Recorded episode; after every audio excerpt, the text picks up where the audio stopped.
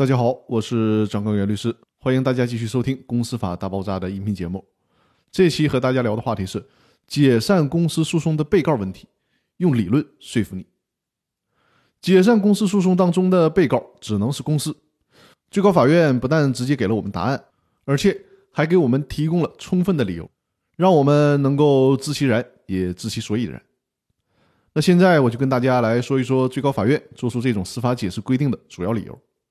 第一个理由，往往也是很多人的一个困惑：之所以产生解散公司的纠纷，是因为公司内部，也就是公司的股东会、董事会层面发生冲突，而且往往阻止公司解散的幕后人是公司的大股东，是大股东通过操纵公司，由公司做出决议不让公司解散。所以说，为啥被告不是这个可恨的大股东呢？最高法院给出的解释是，公司是最终裁判结果的承受者。股东之间互相不妥协而出现僵局，其实很难说谁侵害了谁的利益。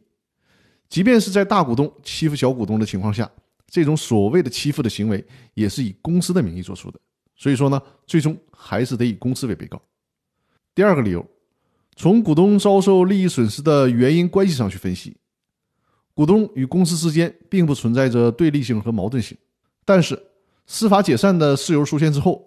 公司从股东盈利的工具变成了束缚股东的枷锁。这个时候，股东因为不满公司给自己带来的处境而提起解散公司的诉讼。所以说呢，应当以公司作为司法解散诉讼的被告。第三个理由，从比较法学的角度，国外的很多立法也采取的是把公司作为解散公司诉讼当中的被告。比如说，德国的《德国有限责任公司法》和日本的公司法。这些法律呢，都是我们可以学习和借鉴的对象。所以说，无论是从实践的角度、法律的角度，还是从比较法学的角度，关于解散公司诉讼中应该且只能以公司为被告这个问题，最高法院已经给出了比较完整的论述。那好了，我们这一期的音频就分享到这里，更多内容我们下期继续。谢谢大家的收听。